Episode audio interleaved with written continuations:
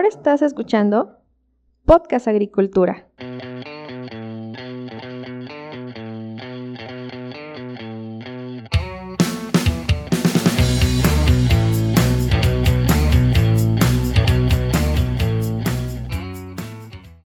Hola, ¿qué tal? Espero que se encuentren muy bien todos ustedes. Yo soy Olmo Axayaca de blogagricultura.com y de podcastagricultura.com. Este episodio está patrocinado por Netafim, la empresa líder mundial en riego de precisión. Si alguno de ustedes requiere alguna solución puntual en cuanto a riego de precisión, entonces Netafim es la respuesta, dado que cuentan con los productos y servicios que necesitas para resolver esa problemática que tienes actualmente. Yo los invito, por lo tanto, a que vayan a su página web en www.netafim.com.mx o que lo sigan en las redes sociales Facebook, LinkedIn y YouTube, donde podrán encontrar más información sobre los productos y servicios que la empresa ofrece. El día de hoy en este episodio voy a realizar una entrevista a una invitada quien es especialista en el tema de inocuidad agrícola. Y es que el tema de la inocuidad siempre va a ser un tema bastante relevante, dado que los clientes que consumen productos agroalimentarios, que al final de cuentas somos todos, exigimos dos cosas principalmente. La primera de ellas es calidad, que tengan los productos las cualidades físicas, químicas, es decir, organolépticas en general, que nos agradan, y también pedimos inocuidad, es decir, que los alimentos que vayamos a consumir sean sanos, sean saludables, no nos vayan a hacer algún daño justamente por consumirlos. Entonces, el tema de la inocuidad agrícola pues no va a ser más que aumentar de importancia en los siguientes años. Pero bueno, vamos a pasar entonces con el audio de la entrevista y espero que el tema les resulte muy interesante. Solo les quiero comentar que en la ubicación donde estaba mi invitada al momento de la grabación había animales de granja y por lo tanto por ahí durante nuestra plática se cuela bastante seguido un gallo que quiso ser parte del episodio. Sin embargo, pues la información que nos comparte se escucha bien y se entiende. El día de hoy vamos a hablar sobre el tema de la importancia de la inocuidad agrícola y para eso me acompaña Lupita Rivas, quien es directora y auditora en Rivas Consulting Group. Lupita, muy buenas tardes, ¿cómo te encuentras? Buenas tardes, Olmo, muy bien. Muchas gracias. Espero que todos ustedes también. Pues estamos aquí para ampliar un poquito el tema de inocuidad agrícola y todo lo que representa, ¿no? Bueno, eh, a grandes rasgos. Pues más bien que ampliar un poquito, creo que nos vas a dar mucha luz sobre el tema porque pues sé que eres especialista junto con tus hermanas en este tema de inocuidad agrícola, pero antes de pasar justamente a hablar sobre esto, me gustaría que te presentaras a la audiencia del podcast. ¿Quién es Lupita Rivas? Eh, ¿Qué estudiaste? ¿A qué te dedicas? Y lo que nos quieras comentar sobre ti. Sí, claro. Pues mi nombre es Guadalupe Rivas, soy este ingeniero agrónomo de profesión y convicción. Tengo una maestría en nutrición vegetal y agricultura protegida. Actualmente soy auditor. Como bien decías, tenemos Rivas Consulting Group, que es, es entre mis hermanas y yo. Ajá. Somos auditoras, hacemos de la gestión de registros ante OMRI y también tenemos aprobación para ser entrenadores de los diferentes esquemas. Ok, interesante, sin duda. Antes de hablar sobre Rivas Consulting Group, me gustaría preguntarte, ¿cómo tú defines la inocuidad agrícola y por qué es importante? Primero que nada, la inocuidad de los productos debe considerarse como nuestra máxima prioridad, ¿no? Para todos.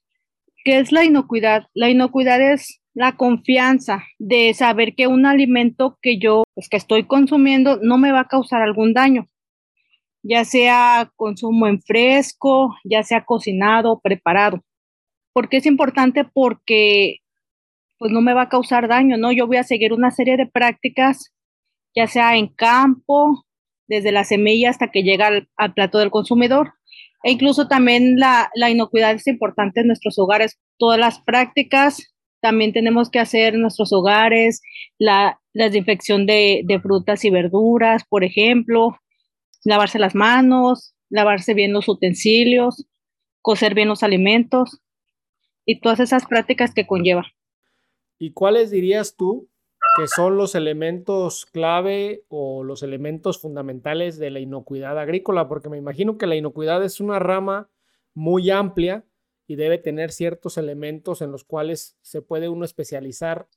podría ser especializarse, por ejemplo, implementar inocuidad en campo, en alguna procesadora, es decir, si estamos realizando productos congelados, deshidratados, si se refiere a, postres, o también podría ser tabletas o material de empaque también.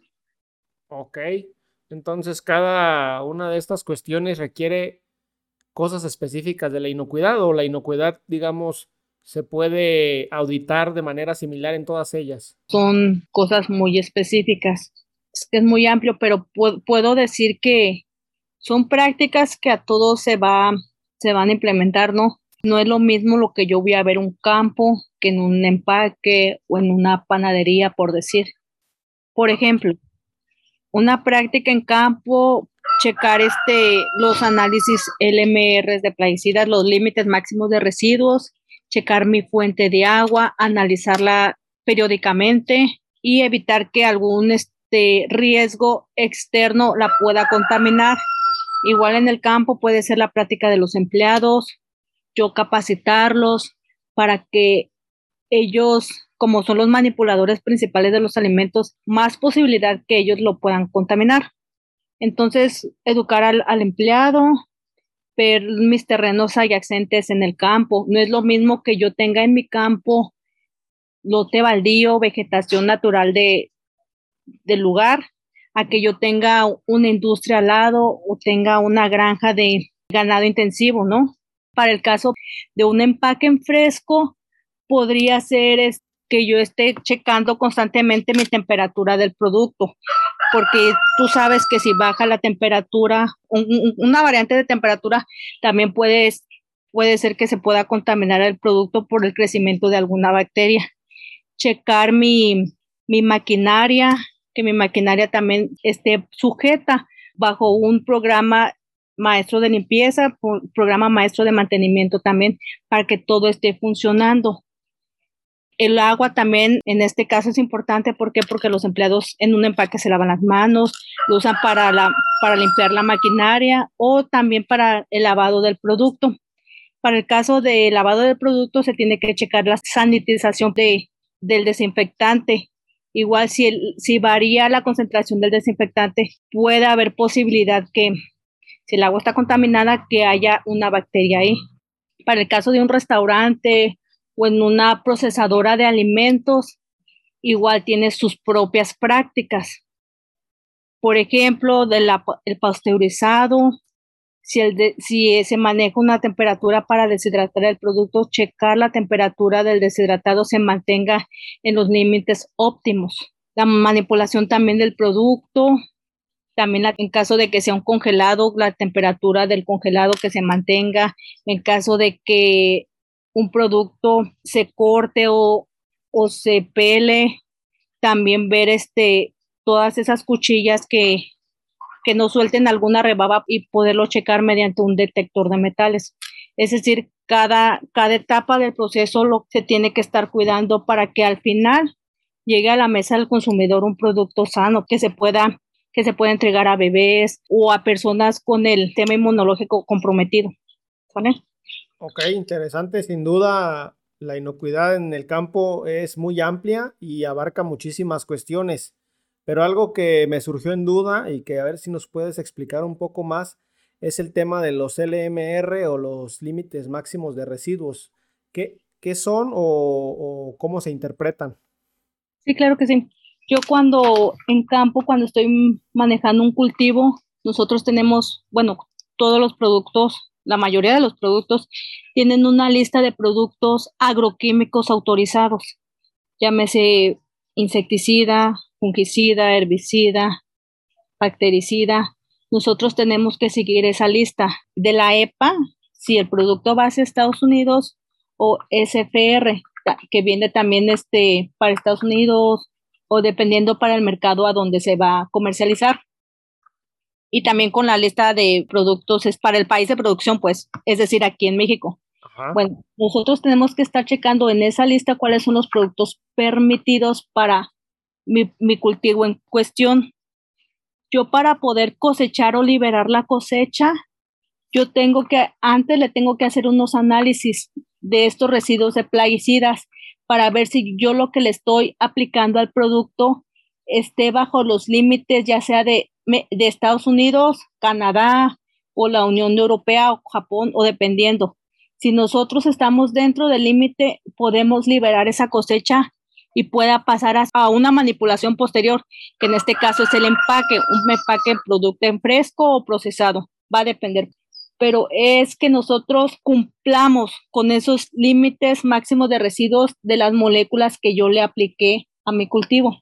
Los límites máximos de residuos, ¿en base a qué los ponen? O sea, me imagino que en Estados Unidos el USDA los indica, pero hace análisis de algún tipo para saber cuál es el máximo o, nada más ponen un número? Se han venido haciendo investigaciones de cuánto es lo permitido para cada producto. Por ejemplo, yo tengo tomate, le aplico imidacloprid, pero primeramente, cada casa comercializadora de agroquímicos, llámese Singenta, Bayer, ellos hacen unos estudios, unas investigaciones que se llama curva de degradación. Mediante esa curva de degradación de cada molécula de pesticida, se va a determinar qué porcentaje sirve para matar a esa plaga de cierto cultivo, para de ahí sacar la dosis primero.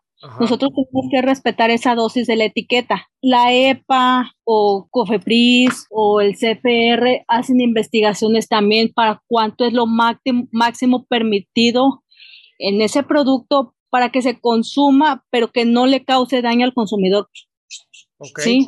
Si se pasan de esos límites máximos de residuos, quiere decir que ese producto está rechazado y no, no se puede consumir. Esto se saca mediante la DL50, que es la dosis de tal media para matar el 50% de la población. Esto se basa mediante cuánto yo me puedo comer, por decir, debido, dependiendo de mi peso de mi, de mi altura, este, para, es lo permitido para que yo me pueda consumir y no me intoxique en ese momento, digo. Ok. ¿Sale? Nosotros podemos estar consumiendo un, este, una sustancia y se va este, acumulando, pero va a tardar muchos años y nosotros no, no sobrepasamos esa dosis, pues no, no quiere decir que lo vamos a hacer intencionalmente, pero así es como se maneja la dosis letal media y, y las demás investigaciones que se han hecho. Ok, entonces nada más me surge una duda. Como seres humanos podemos consumir los productos cuya concentración de alguna sustancia no rebasa su límite máximo de residuos pero esto implica que en algún momento llegamos a consumir productos que tienen algo de esa sustancia nociva, pero no lo suficiente como para hacernos daño, ¿cierto? Pudieras decir que sí, pero esto se va acumulando. Nosotros tenemos cierta dosis para consumirla este, basado en nuestro peso, masa muscular, ¿sale? Ok.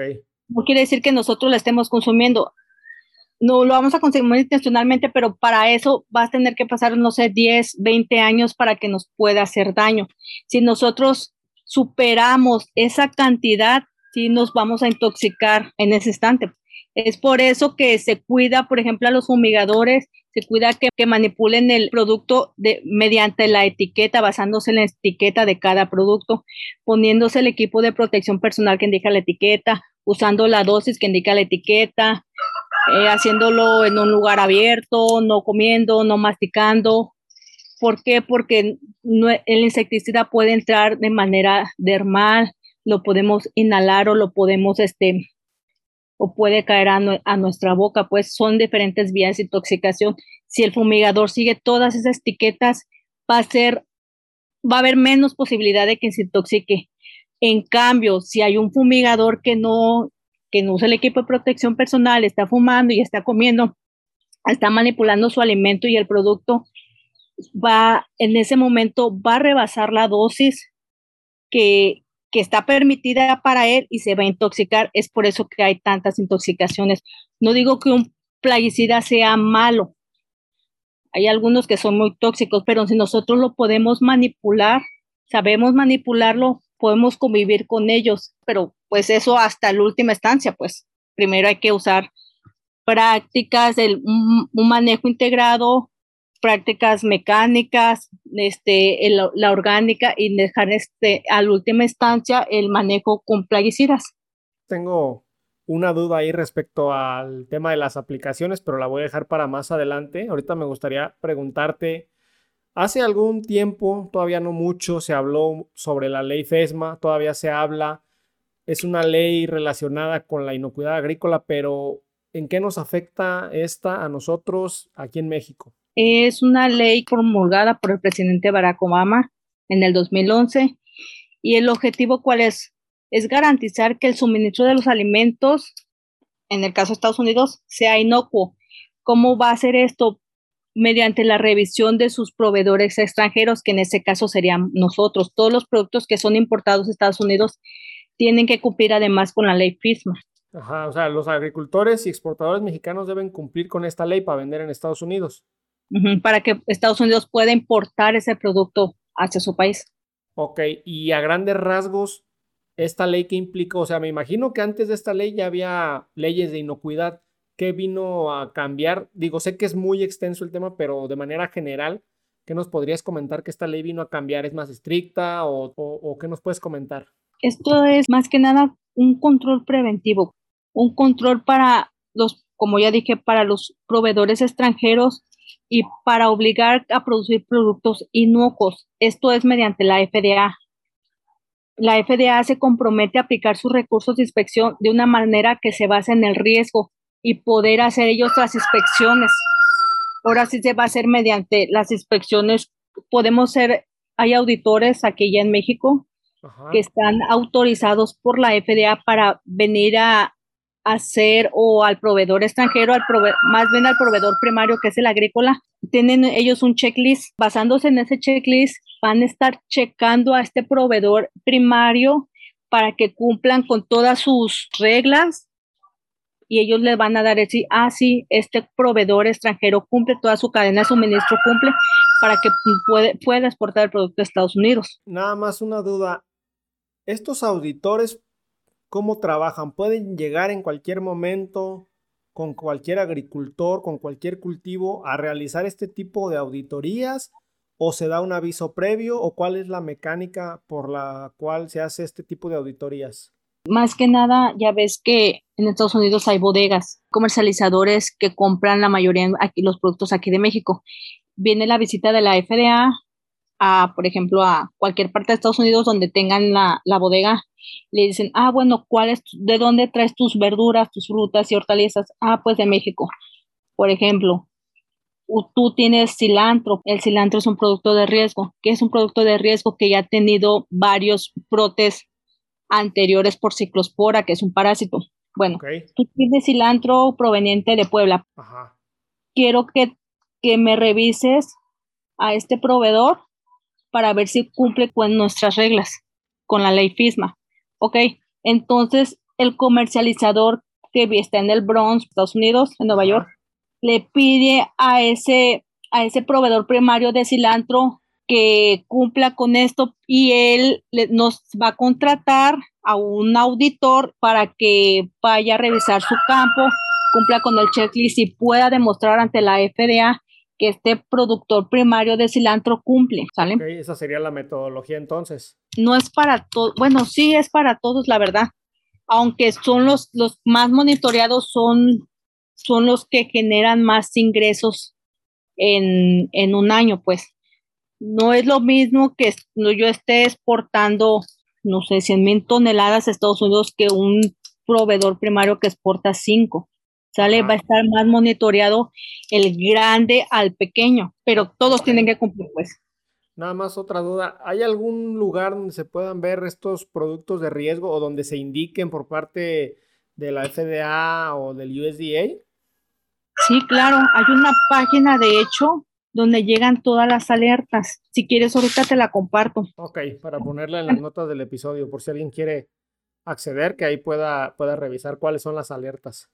Sí, ahorita te la mando para que tú la puedas poner. Y también que te iba a comentar, también este, bueno, la EPA tiene, la, perdón, la FDA tiene la lista verde. La lista verde son los que pueden pueden exportar a Estados Unidos y la lista roja pues son los proveedores que, que no. ¿Sale? Pero y, todo y esta es lista, a ver de dónde la, dónde la podemos checar. ¿También hay alguna página que me la puedas FDA. compartir? en la FDA, sí también te la comparto. Ah, ok, va, excelente. Para ponerla entonces en las notas.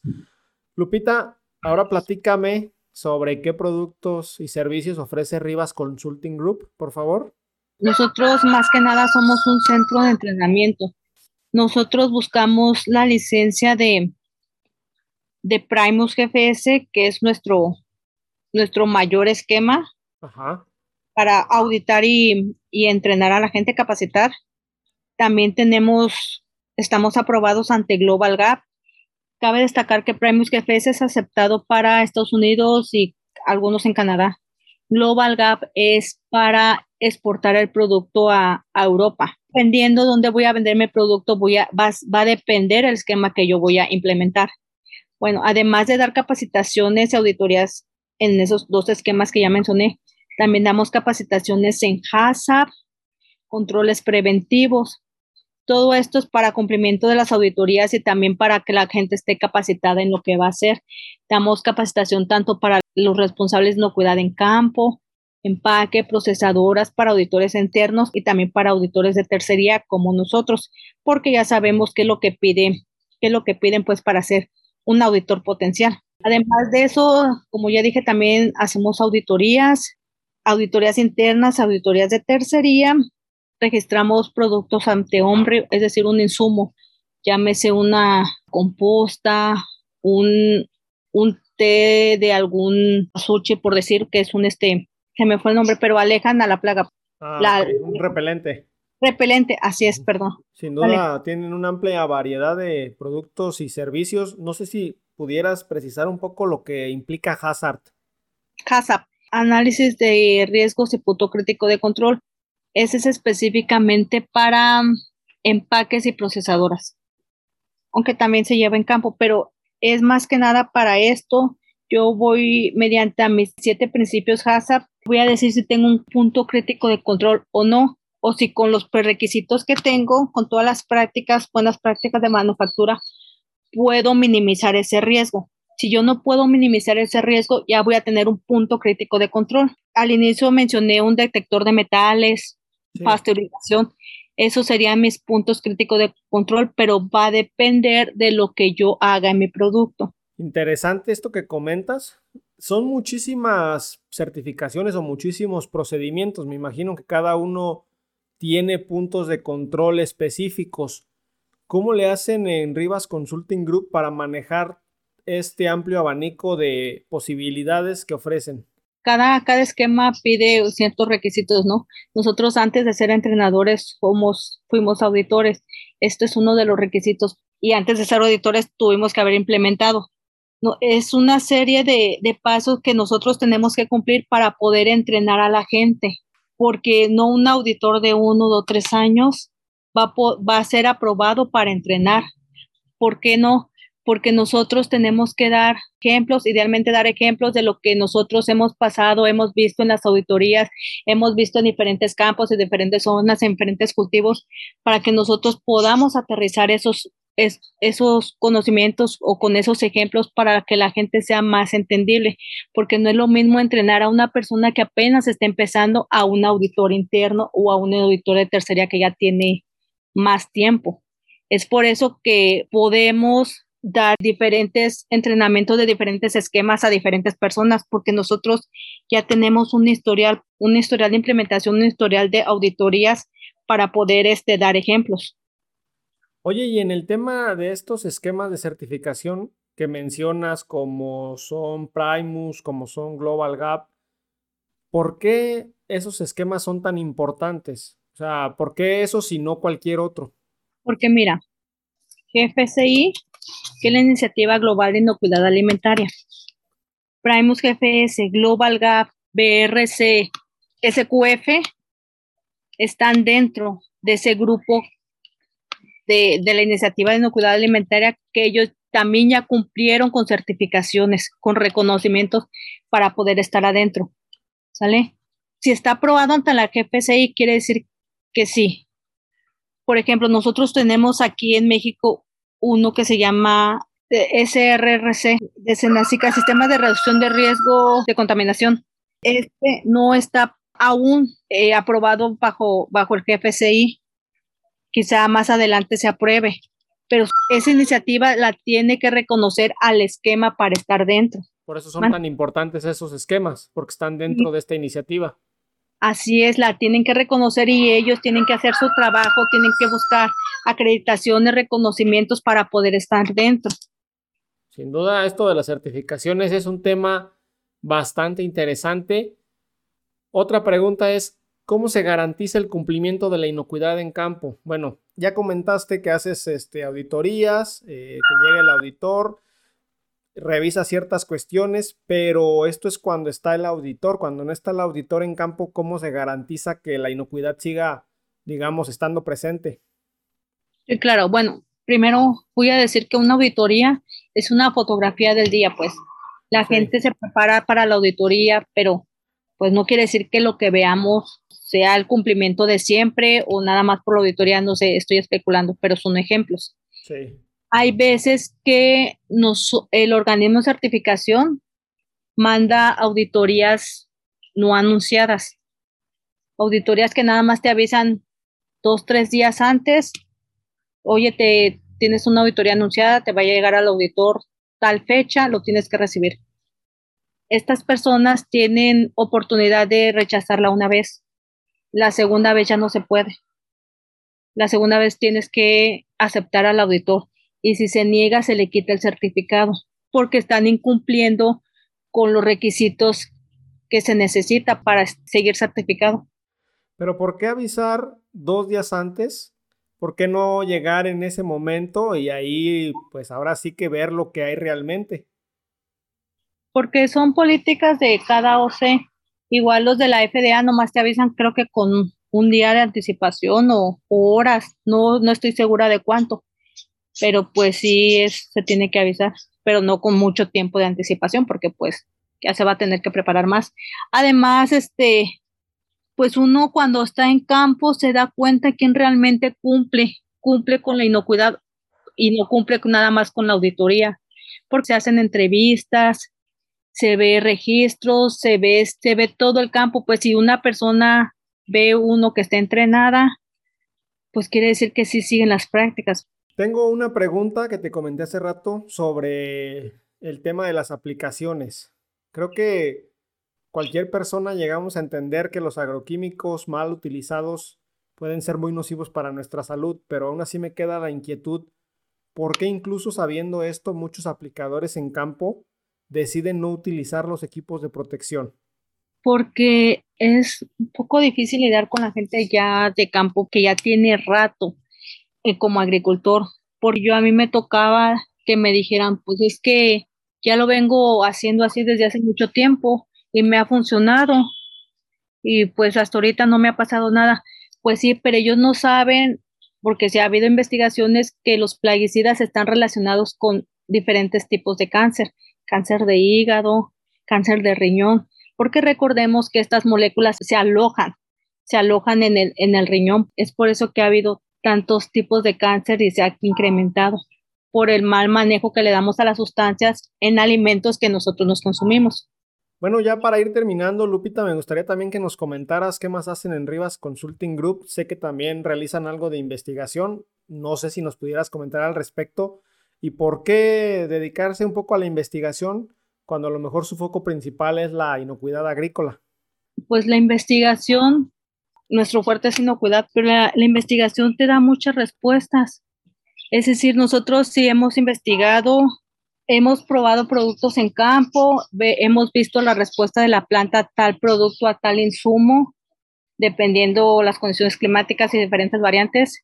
Y todo eso nosotros lo hemos ido publicando en revistas técnico-científicas. Igual también hemos hecho investigación que hemos publicado en journals de 100% investigación científica y gracias a esto nos han invitado a un congreso en, en Europa, en España, en el 2019, que fuimos invitados por nuestra investigación que hicimos, pero desafortunadamente no pudimos asistir. Y tuvimos otra segunda invitación, pero esta fue en Cuba. se iba a ser este año, pero se canceló por la pandemia y se pospuso hasta el 2023. Es una pasión que tenemos de investigar. El recurso, todo el recurso es privado, porque como sabemos, para dar recurso a la investigación aquí en México es muy difícil. Y es más que nada porque nosotros creemos en la agricultura de México, que se puede dar más, que pueden salir muchas investigaciones aquí de México y no nada más quedarlo con lo que ofrece investigación extranjera. También aquí tenemos mucho por dar. Sin duda, estoy de acuerdo contigo y pues qué bueno que realicen investigación, en especial investigación científica y que esta es publicada en revistas de renombre. Ya para concluir, Lupita, me gustaría preguntarte si tienes algún comentario final para la audiencia. Puedes hablar sobre si tienen página web o redes sociales o cómo las pueden contactar. Sí, claro, nosotros tenemos una página web que es rivasconsultinggroup.com.mx. Ahí, ahí pueden encontrar nuestros servicios y los que somos parte de, de Rivas Consulting Group Además, ustedes pueden googlear, poner Rivas Consulting Group y va a aparecer también el centro de entrenamiento. Eh, ahí van a ver nuestros calendarios de nuestros próximos cursos, van a ver a la persona de contacto. Así también nos pueden contactar vía WhatsApp. Igual pueden seguirnos si gustan por Facebook. Ahí estamos publicando constantemente nuestros cursos, cómo nos fue en, en los cursos, nuestros siguientes eventos, eh, los otros servicios que ofrecemos, los resultados de gestión de registros OMRI, lo que hacemos, por ejemplo, también publicamos cuando estamos en diferentes partes de la República con los diferentes cultivos para que poco a poco nos vayamos dando a conocer. También tenemos en el Instagram, también estamos ahí dentro de Instagram por si nos quieren seguir, igual como Facebook. Todo lo que se comparte en Facebook se comparte en Instagram nos pueden contactar si gustan igual por, por correo que es rivas.consultinggroup, todo grupo, arroba gmail.com. Nada más, ¿dónde está su centro de entrenamiento? Ah, sí, muy importante. Nosotros estamos ubicados en la ciudad de Guadalajara, pero damos servicio a cualquier parte de la República, Estados Unidos e incluso también este, América del Sur. Hemos entrenado a gente de Ecuador, de Guatemala, de Bolivia, de Honduras también. Hemos ido a, dar cursos allá en Honduras, hemos ido a, dar auditorías, a ofrecer auditorías a, Estados Unidos, vamos a donde, a donde nos pidan porque afortunadamente estos esquemas están aprobados en todo el mundo. Ok, excelente Lupita, muchísimas gracias por compartir esta información con nosotros el día de hoy. A todos ustedes que han llegado hasta aquí, Lupita y yo les agradecemos y recuerden que yo los espero la siguiente semana con un episodio más de Podcast Agricultura. Hasta luego. Hemos llegado al final de este episodio. Muchas gracias por escuchar Podcast Agricultura.